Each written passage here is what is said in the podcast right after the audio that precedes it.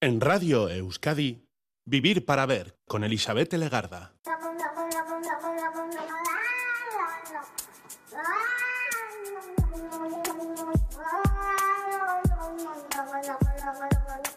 Gabón, bienvenida, bienvenido a esta edición de Vivir para Ver en Radio Euskadi, en la que estamos ya en el 20 de octubre. Son sus primeros minutos y vamos a abrir hoy nuestra mirada y la vamos a elevar para poder apreciar toda la magia de la creación de uno de los artistas más emblemáticos de la historia del arte.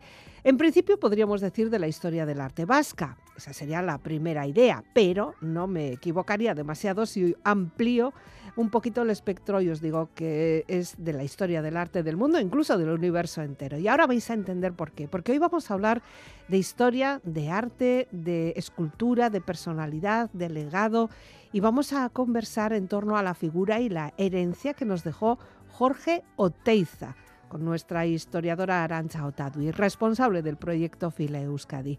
Hoy conversamos sobre la figura y el legado de Oteiza eh, con Arancha, porque mañana, día 21, estaríamos celebrando, podemos celebrar tranquilamente la fecha o recordar la fecha de su nacimiento, del nacimiento de Oteiza. Así pues, según nos confiesa nuestra colaboradora de Historia Vasca, estamos ante el día, el mejor día para traer al programa uno de los grandes personajes de la cultura vasca, Jorge Oteiza Envil.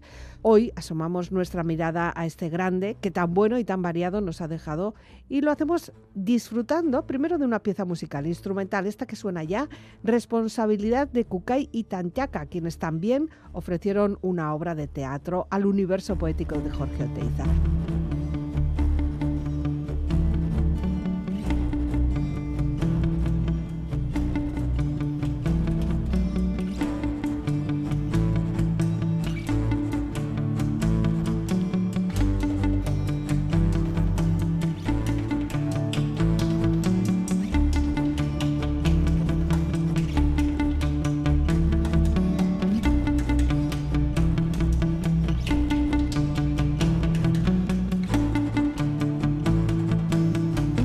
Tadi, Caixo, Gabón. Caixo, Aspaldico. Aspaldico, desde, desde antes de verano, ¿no? Sí, he golpeado un poco bastante. Sí, arrancamos el curso en octubre, ya es así. Es una que puede. Pues sí, pues sí, para cuatro, para cuatro que podéis. Eso es. Además, vienes con la figura de una persona importante para la cultura vasca, importante para muchos distintos aspectos artísticos de nuestra cultura, de nuestra historia, de nuestra forma de ser y además que te gusta, ¿no? Sí, yo soy muy fan de Jorge Oteiza en Sí. Eh, para mí es uno de los grandes personajes que ha dado la cultura vasca, diría incluso que europea eh, Mm. del siglo XX. Bueno, era, era de su tiempo, era un hombre de su tiempo, estaba muy al tanto, vamos a decir, de distintas corrientes artísticas y creativas de ese momento. ¿no? Eso es, sí. Tiene luego esa personalidad tan, tan peculiar que yo creo que es eh, igual de querido que odiado. Odiado.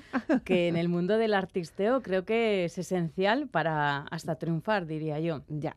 Bueno, esta puede ser una opción, por ejemplo, interesante para este fin de semana, porque desde el Museo de Oteiza están organizando distintos actos para celebrar o conmemorar eh, el día de mañana, que es el 21 de octubre, eh, su nacimiento. Si Mm. no queréis ir así a lo que son instituciones de museos y demás, cosa que sería una pena porque está aquí Arancha y allí contamos con buenos profesionales que nos explican muchas cosas, también podemos acudir a, por ejemplo, Aránzazu, que sería, bueno, pues el sitio ideal, ¿no? Eso, pasearnos por... Es que yo no sé si hay eh, un pueblo de Euskadi que no tenga Algo. algo de Oteiza. No sé, me vienen a la cabeza infinidad de esculturas en, en Zumárraga, en Tolosa, en, Sí. en Donosti, típica, típica ahí Bueno. haciendo un guiño al peine del viento. Pues y, entonces, y, bueno, tantísimas, En este momento, pues eso, para este fin de semana, fijémonos en ello. La cuestión es que hace 115 años, el 21 de octubre, nació en Orio y falleció el 9 de abril en 2003 en Donostia. 2003 supone que es- mm, se ha cumplido 20 años de su fallecimiento ya, ¿eh? Eso es, sí, ya ha pasado un tiempo y bueno, creo que cuando él fallece, eh, fallece una leyenda del arte y la cultura vasca en general. Y algunos lo aceptarán, otros no, pero yo creo que es esencial en la influencia del arte posterior vasco, sobre todo en el ámbito de la escultura. Sí. Y eh, su obra hay que pararse y pensarla, Mm. eh, porque es de estos artistas, pues propio de su época en la que eh, a lo mejor eh, alguien puede ver un volumen muy exagerado y no entender. Ya. Pero hay que pararse y pensar quién es Oteiza, qué piensa, qué conceptos místicos tiene, porque él tiene su propia religiosidad, eh, que al- a veces chocaba, eh, y choca mucho, Sí. con, la, con la de su tiempo. Así que eh, hoy quiero invitaros a conocer conmigo un Mm. poquito otro aspecto de Jorge Oteiza. Teiza. Además, has hecho un juego, no sé si te ha costado mucho, ¿no? Algunas Eh, sí, algunas sí, luego lo es así, le gusta mucho buscar dobleces y claro, con eso de Oteiza, con eso del apellido, eh, con cada letra has querido buscar una sigla. Eso es. Entonces, al final, ¿qué nos queda? pues lo tenemos original, terco como nadie, 100% euskaldun, Mm, reflexivo e intelectual, admirable o zarpado, como dirían en la Argentina que lo Mm. acogió, y sobre todo y ante todo, artista con mayúsculas. Artista. Y para ilustrarnos, música de... Pues música de una chavala, para mí es una chavala, Claro. no tiene creo 30 años todavía, Mm, eh, sí. Ana Arzuaga, eh, conocida en el mundo de la música como Verde Prato, Mm. de Tolosa, eh, muy, muy, muy peculiar. Y os dejo con Amar Encanta, que me Mm. parece una delicia. Inoiz morning.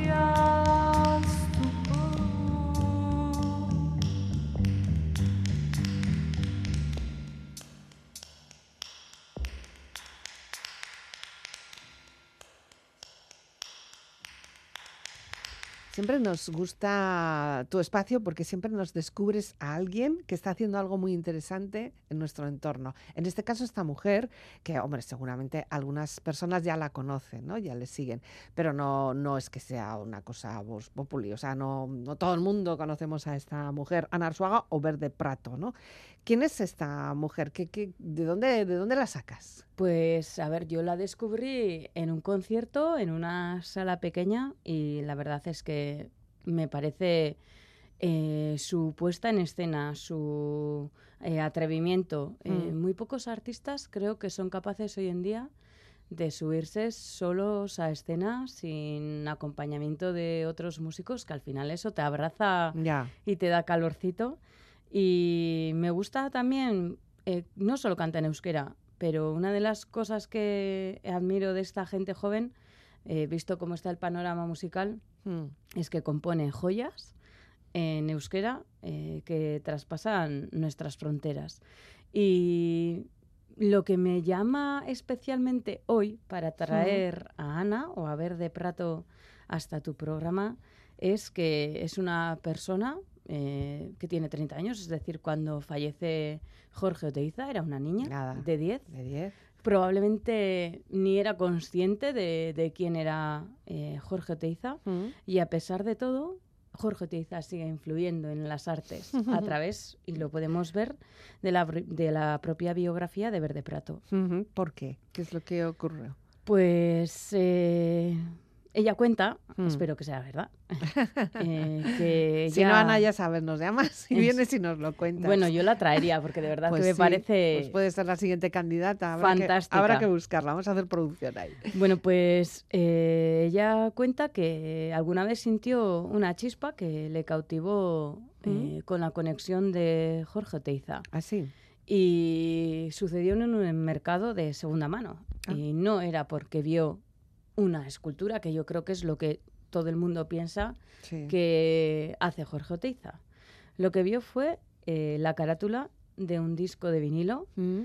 eh, titulado Bercho Saharrak, eh, en el que, bueno, un disco de vinilo en el que se recogían canciones de Valverde, Lecuona Mm. y Lete, y cuya portada estaba ilustrada por, por Oteiza. Y eh, la gente se puede preguntar, ¿qué hace un señor como Jorge Oteiza ilustrando carátulas de, de discos? Hombre, de... ha habido artistas muy, muy, muy relevantes, muy importantes que han ilustrado ca- carátulas también. ¿eh? Sí, pero Oteiza es una persona muy... Yo lo describiría como el típico señor huraño vasco. Sí, ¿no? ¿no? Como muy Entonces, tosco. Tosco, ¿eh? con, ese- con esa forma de expresarse ruda, ¿no? Es Sí. un hombre de un carácter...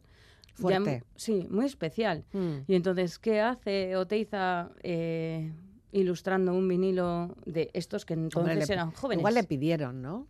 Pues ahí hay conexión, hay tacho, diría Sí, yo, ah, ah, porque bueno. tampoco lo sé. Ya.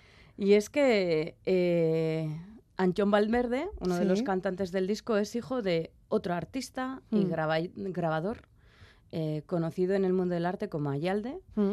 eh, cuyo nombre es Antonio Valverde. Antonio Valverde. Y el propio Anchón Valverde ha contado muchas de las anécdotas de la convivencia de su padre Mm.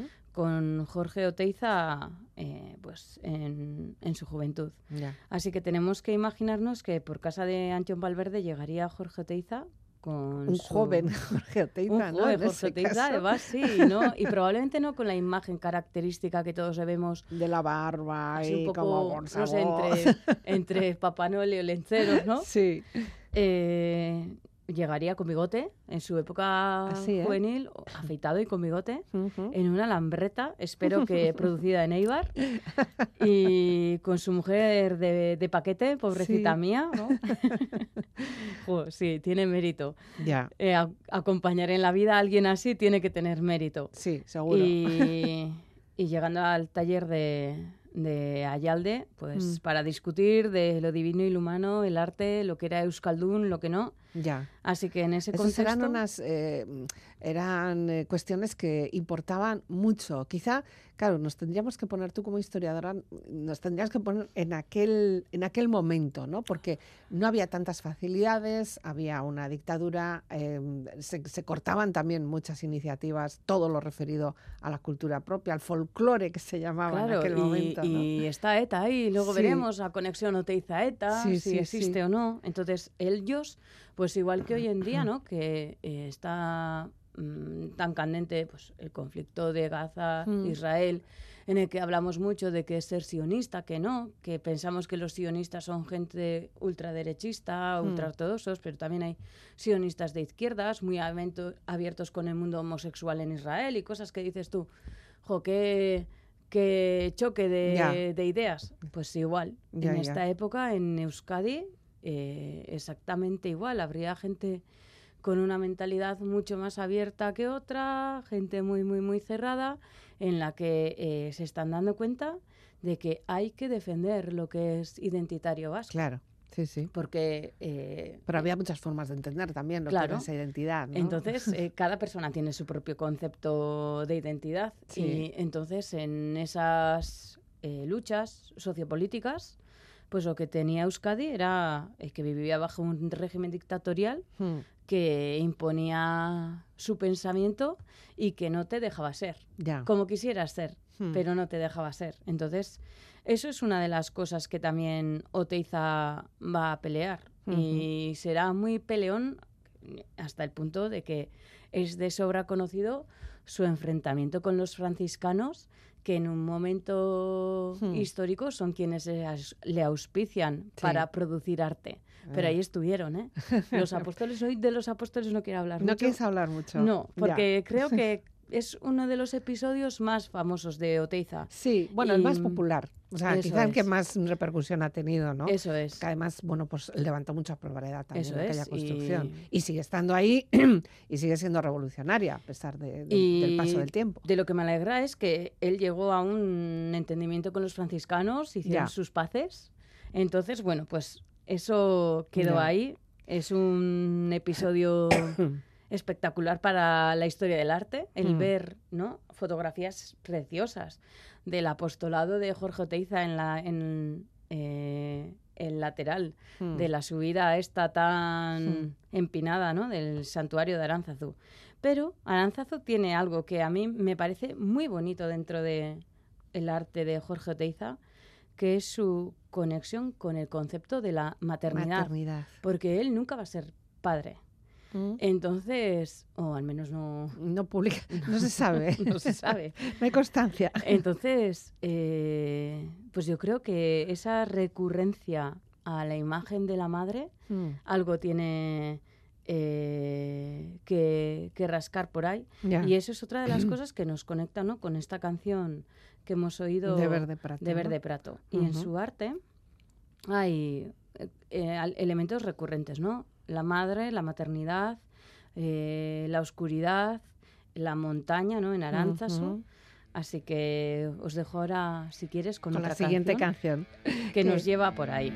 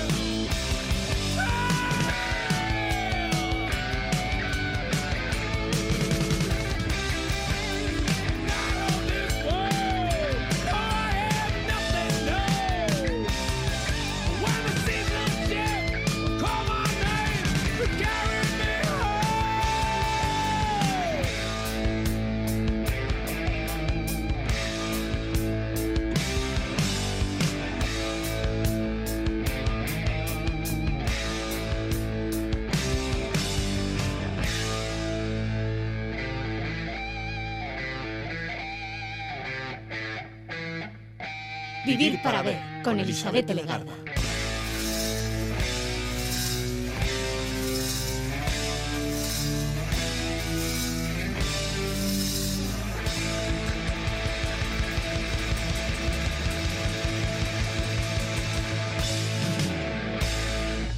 Qué raro que me traigas tú este sonido. Pues sonido seco, duro y con riffs. Y con riffs, muchos riffs, muchos además muy contundentes. ¿Qué grupo es este? Pues es Danzig, que bueno, me imagino que ya lo he puesto alguna vez, me parece a mí, No sé. en los inicios de, de nuestras tiempos. tertulias. Y, y me gusta porque, bueno, pues yo creo que es el- la típica música que escucho yo, no Ah, sé sí, cómo decirlo. sí, sí. Quizá no es una de las canciones de este grupo que, que más me guste, ¿eh? Not of This World, esta que acabamos de poner ¿Eh? pero eh, tiene cosillas en su letra pues que hacen guiños Ya. eh, a, A Oteiza. a Oteiza. A ti por lo menos te parece, ¿no? Eso es. O sea, ¿la letra lo dice o te ha parecido a ti? Tú has hecho la... yo siempre busco estas analogías y entonces, pues yo, ¿qué queréis que os diga? Nos lleva a, Ya. a oscuridad, a, a, Fuerza, a fuerzas y a montaña. y a montaña. Y- Eh, no has querido, tú me decías que no querías hacer referencia al santuario de Aranchazu, ¿no? Pero, es que está ahí, Arancha, no fastidies. Bueno, sí, Aranzas y además, llamándote tú Arancha, ahora que me Sí, acabo de dar cuenta.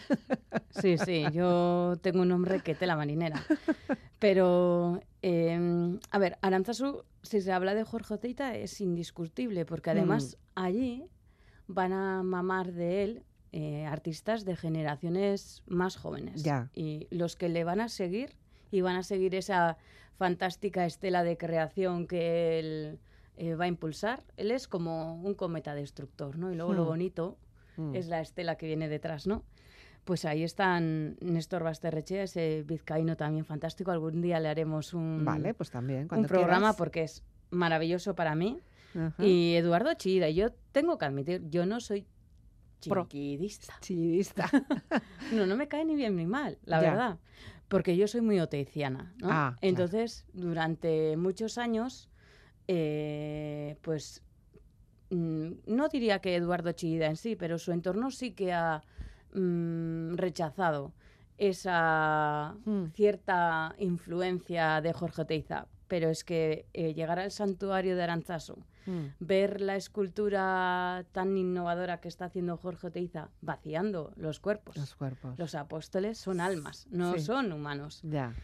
Y ver las puertas de Chillida y luego descubrir poco a poco cómo Chillida empieza a trabajar los volúmenes de una forma bastante similar a. Jorge Oteiza, Pues inevitable. pues es inevitable. es inevitable. Entonces, evidentemente, y Oteiza es, yo diría que casi 20 años mayor que Basterrechea y Chillida, y eso eh, se tiene que notar. Ujú. cuando estos eran jóvenes allí, el otro ya era un señor maduro Ya. hecho Con las y cosas muy claras, además, que seguro. Había vivido una parte de su biografía mucho más exigente y dura y un periodo de nuestra historia mucho más duro que, Duro.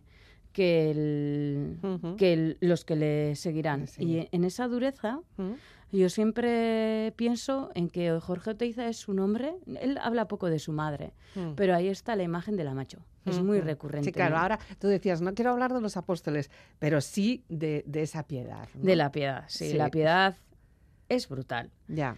Eh, si tiene, además la piedad necesita eh, entender lo que para la religión católica es la Virgen María, que es la intercesora entre el mundo de los vivos, es decir, lo terrenal y lo celestial. Y en la fachada de Aranzazu no está puesta eh, la piedad de Jorge Oteiza en cualquier lugar. No, no.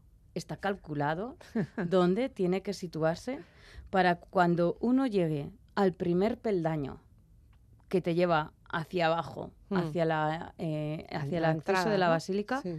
veas que desde esa perspectiva, porque desde otras no, la cabeza de la Virgen sobresale. Sí, parece como es que es mayor que el resto de las figuras. No solo eso, sobresale sobre el fondo de la fachada del santuario. Realmente está embutida dentro Sí. de la fachada del santuario, pero si te colocas en ese primer peldaño Voy a de, tener hum- que volver. de humillación, en el que tú, para no matarte, porque las escaleras de Aranzazu son resbalosas, Hay que mirarla. hay que, mirarlas, bajar entonces, la te va a exigir otra cosa, que si bajas te humillas. Sí, hay que- Bajas la mirada o te matas. Sí, sí, sí.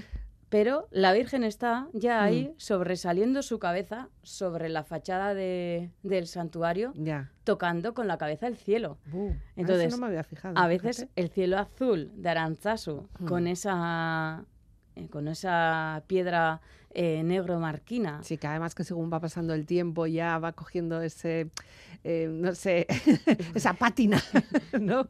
los honguillos. Sí, Pues hay mucha tiene- humedad allí, la verdad. Sí, además se nota eh, donde está la piedad, Hmm, justo debajo de donde está Cristo muerto, si Mm. miráis la fachada hacia abajo, tiene como un surco, ¿no? Donde está todo humedecido y pasa el tiempo y está eh, pues eh, bajo las agresiones de la intemperie hmm, y lo que le protege ese eh, saliente que es ya. la propia escultura en donde se ve todavía la piedra de Arantzazú Ya. absolutamente protegida. Entonces hace todavía como una especie de autopista hacia el cielo, ¿no? aquella serie de mi Ay, no, infancia. por Dios. Oh, qué horror era.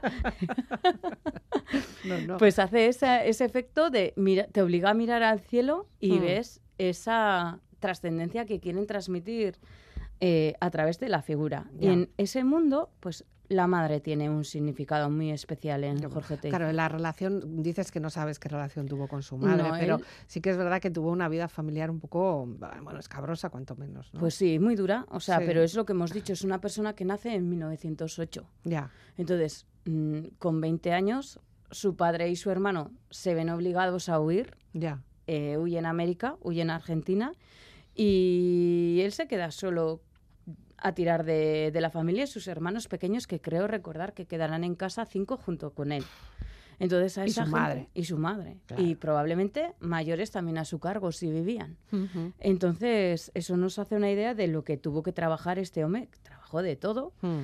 para poder salir adelante en el que confesaba que había comido eh, lo que pillaba. Y lo que pillaba es lo más repugnante que podamos imaginar. Ya. Entonces, es un verdadero superviviente que también probablemente parte de esa eh, forma así tan, tan, tan peculiar de expresarse, pues también puede estar ligado a esa biografía Sí, sí, que no había, que no había tiempo para tonterías. tan dura que él ha pasado, ¿no? Sí, y sí. afortunadamente eh, a Jorge Oteiza le revienta la guerra civil en el extranjero porque él marcha, eh, Mm. hace un periplo por América Ya. Y de ahí ese guiño a zarpado, ¿no? Que es una palabra que utilizan De la Z de Oteiza. en Argentina Sí. para expresar a alguien que es excepcional, Ya. porque es Porque lo excepcional. es, Lo es. Eh, tú antes hacías toda esa interpretación de, de lo que es la fachada, eh, también, eh, bueno, pues con esa piedad, con esa virgen, pero siempre, no sé, siempre hay gente que intenta hacerle otras lecturas a, a estas situaciones, a algunas obras, ¿no? Claro, porque estamos hablando del santuario de Arantzazu, que creo que es dentro de lo que es la cultura vasca, pues un lugar eh, transgresor, Mm, revolucionario también, eh, amparado por los franciscanos, que tienen un mérito en- enorme y algún día se estudiará todo lo que la orden franciscana, no, muchas veces denostamos a la iglesia, pero dentro de la iglesia hay un abanico de Mm. personajes enorme y todo lo que los franciscanos hicieron en pos de en mantener el euskera vivo en nuestra cultura viva. Y eh, pues en esa realidad tenemos eh, que está surgiendo ETA Ya. y que nuestros artistas no son ajenos a a, la situación. a la situación política que se vive. Ujú. Y en ese momento es cuando eh, la Guardia Civil asesina, creo recordar, a la primera víctima eh, de ETA, Ujú. que era Xavi Echevarrieta. Ujú. Y mucha gente ha relacionado la piedad de Arantzazu con un homenaje de Jorge Oteiza a esa primera víctima etarra. Ello no lo puedo descartar. La verdad es Ya. que eh, he tratado de averiguar a ver si el propio Jorge Oteiza en alguna, Alguna vez, entrevista alguna sí. vez lo aclaró. Ya. Eh, pero como sí que le hace otro homenaje en, en Mentandi, pues es muy probable que también. Claro, hay una base ahí, por lo menos. Eso es. ¿no? Y la imagen de la piedad que realiza Jorge Oteiza también es una imagen de la piedad un poco con una iconografía, ¿no? con una representación distinta a lo típico. Yo creo que si alguien piensa en una piedad, va a pensar en la pietà vaticana, Vaticana. de Miguel Ángel, Sí. con ese triángulo gigantesco que es la Virgen María, Sí. dos veces más grandes que, que Que Jesús. Sí. Y que lo tiene en el regazo, ¿no? En este caso, ¿no? En este caso es un fiambre Mm. al postrado a los pies de una madre Mm. que eh, grita al cielo. Ya, Y Desgarrada, des- entonces- desgarrada además. eh, puede ser pues la imagen tranquilamente de una madre que está enterrando a un hijo en eh, su plena juventud, que es lo que eh, pasó con Xavi Echevarrieta. También hay que decir que Jorge Teiza es no solo sensible con las víctimas de un bando, Ya. él es sensible en general con la realidad de lo que está viviendo el País Vasco. Y supongo que era eh, contrario a, a victimizar a personas. Y en algún momento de su biografía va a querer crear un conjunto de esculturas entre eh, un guardia civil que asesinara Xavi Echevarrieta, Ujú. José Antonio Pardines, con el propio eh, Echevarrieta. Echevarrieta. Y va a querer hacer una Fíjate. conversación con dos monumentos dedicados a, a estos dos, a estas dos víctimas Ya. de la realidad social que, que vivimos en Euskadi. Entonces, eh, pues eh, Un pionero. lo de Aranchazu no se puede descartar, pero también es eh, dentro de ese mundo huraño y gruñón que él tiene Mm. y que tiene una- un concepto de religiosidad muy, muy peculiar y de lo que es el ser humano, pues eh, siempre va a buscar estas formas de diálogo y de, Hombre, de paz. todos los artistas al final son sensibles. O sea, hay una sensibilidad especial diferente de, de captar lo que les rodea. ¿no? Es que probablemente son más sensibles Claro. que la media. Y Luego probable- ya lo pueden vestir de, de huraño, de malhumorado, de excéntrico, de lo que quieras, ¿no? probablemente sería su... Un, un psicólogo Ya, tranquilamente diría que eso es su coracita claro. para que el, No, siendo tan sí. sensible el mundo exterior no le agrediese. Tanto, tanto. Pero su coraza era eh, Sí, sí. hermosa, hermosa coraza. Ya. Bueno, en Aranzazu, de todas formas, además de la piedra de la fachada, hay otras imágenes también femeninas, ¿no? Sí, tenemos eh, en el complejo de edificios que hay en Aranzazu, hay un edificio que es el del misterio.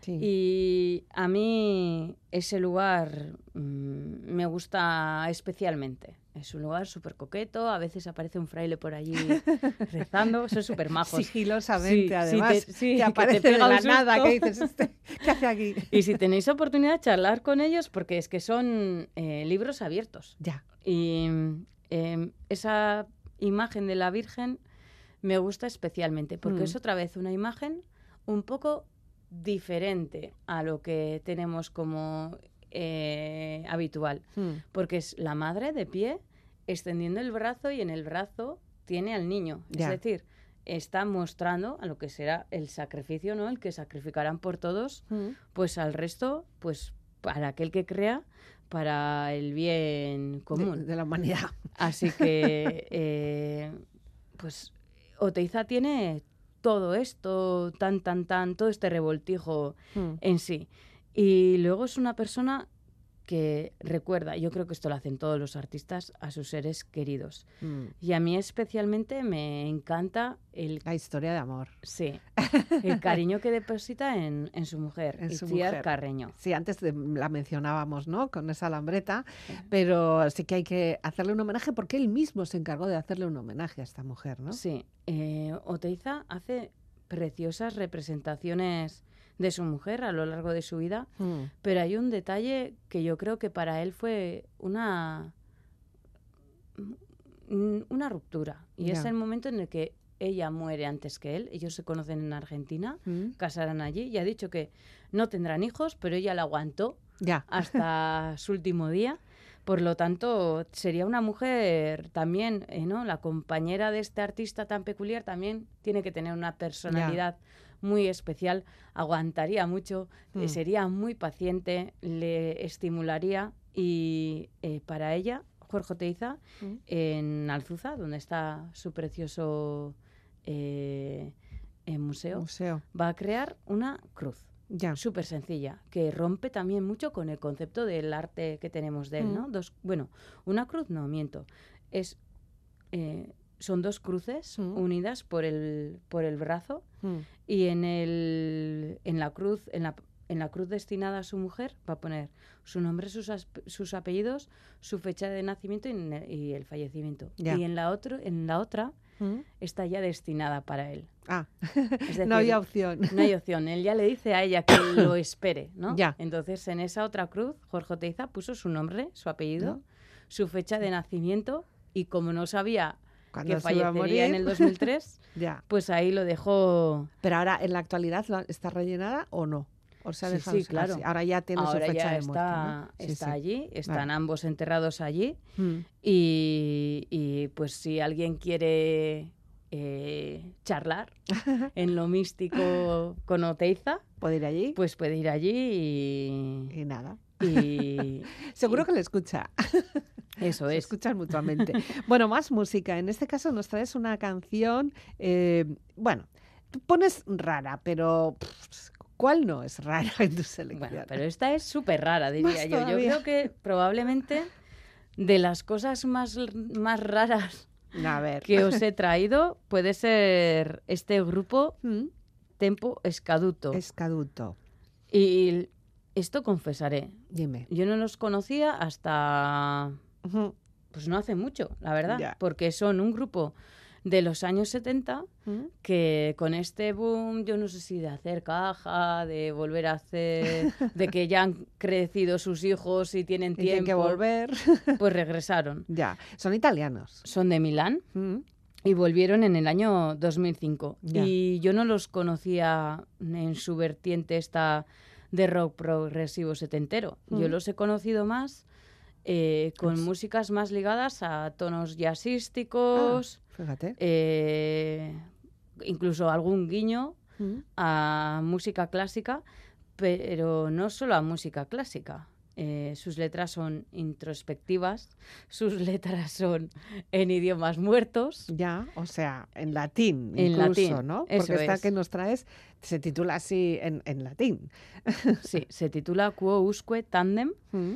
que es una de esas, para los amantes de la historia antigua, creo que uno de los periodos más bonitos Mm.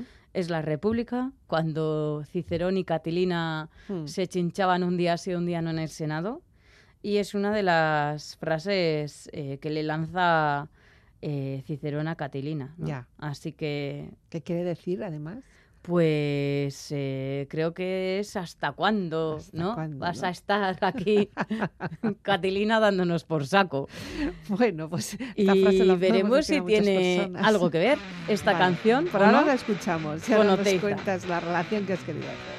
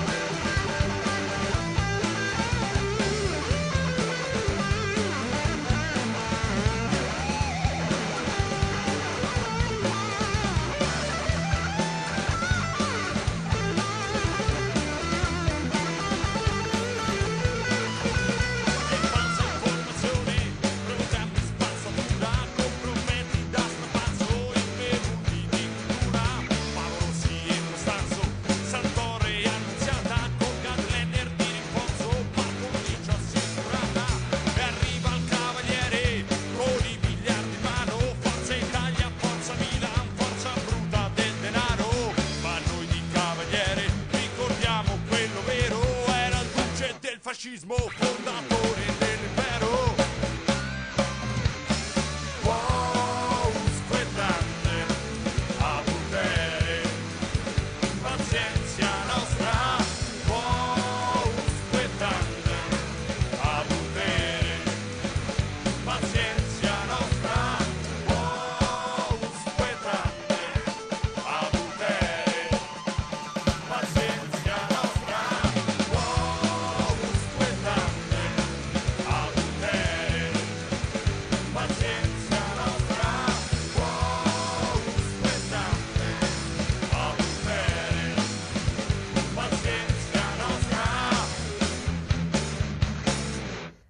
dirás, tú nos dirás. Pues Jorge Oteiza va a seguir trabajando muchísimo y llega un momento en su biografía en el que está cansado Ya. de hacer escultura.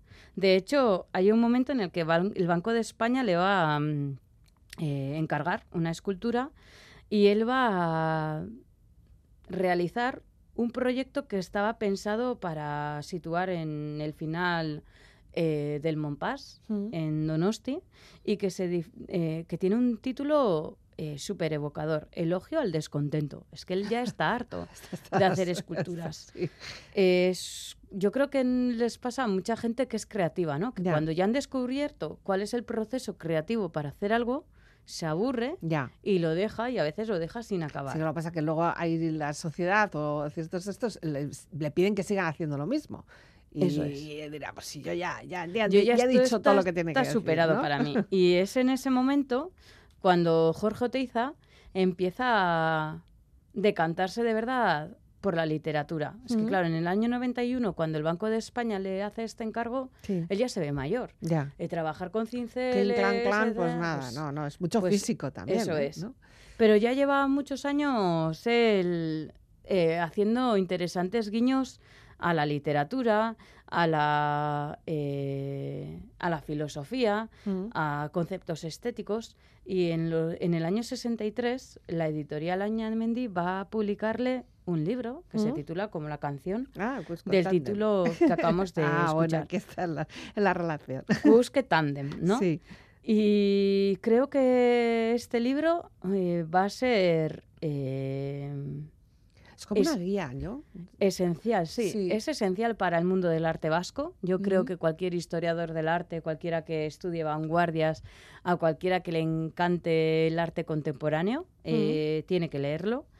Y en ese libro, él, como artista, eh, siempre mira al pasado. Es una eterna mirada a nuestro pasado y en el que trata de eh, plasmar cuáles son las características esenciales de lo que para él es el arte identitario vasco.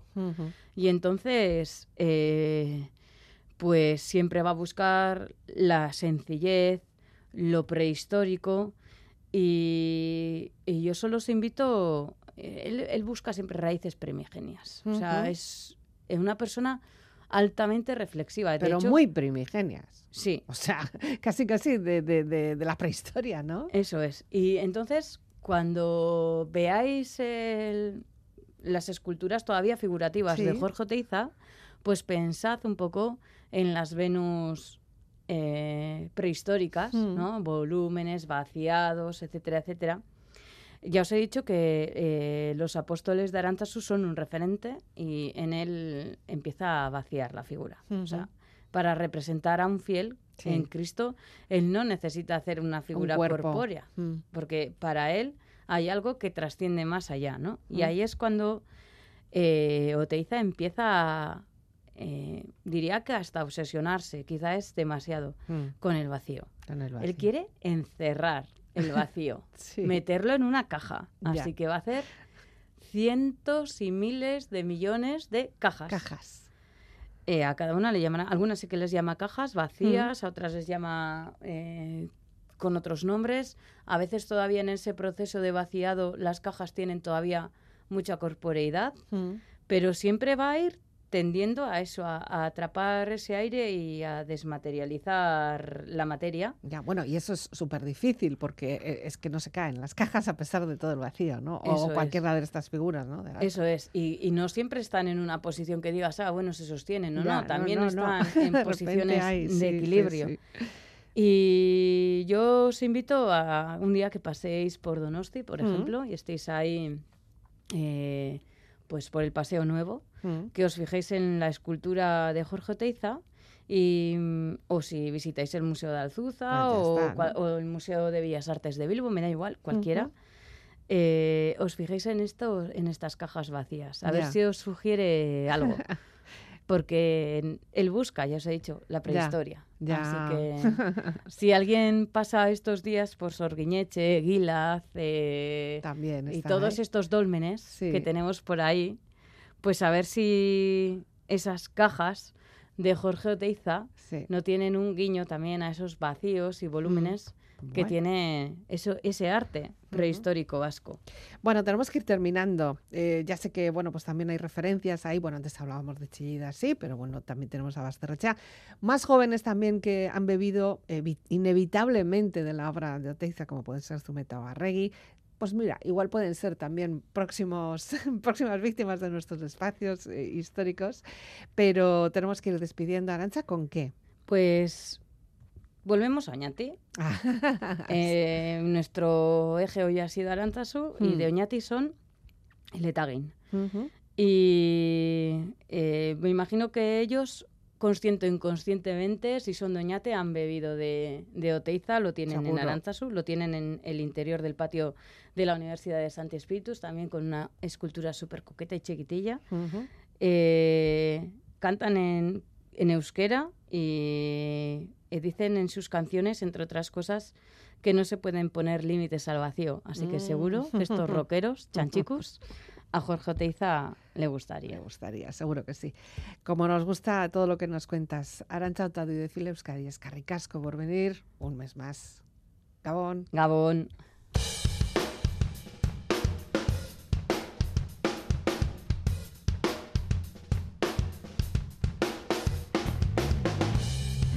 Lo dicho, llega el momento de despedirnos, cerrar también esta semana en Vivir para Ver en Radio Euskadi. El contenido lo puedes descargar a través de la web del programa y nos encuentras también en las redes sociales, en Instagram sobre todo. La despedida de quien te habla, Elizabeth Legarda Gabón, escarricasco.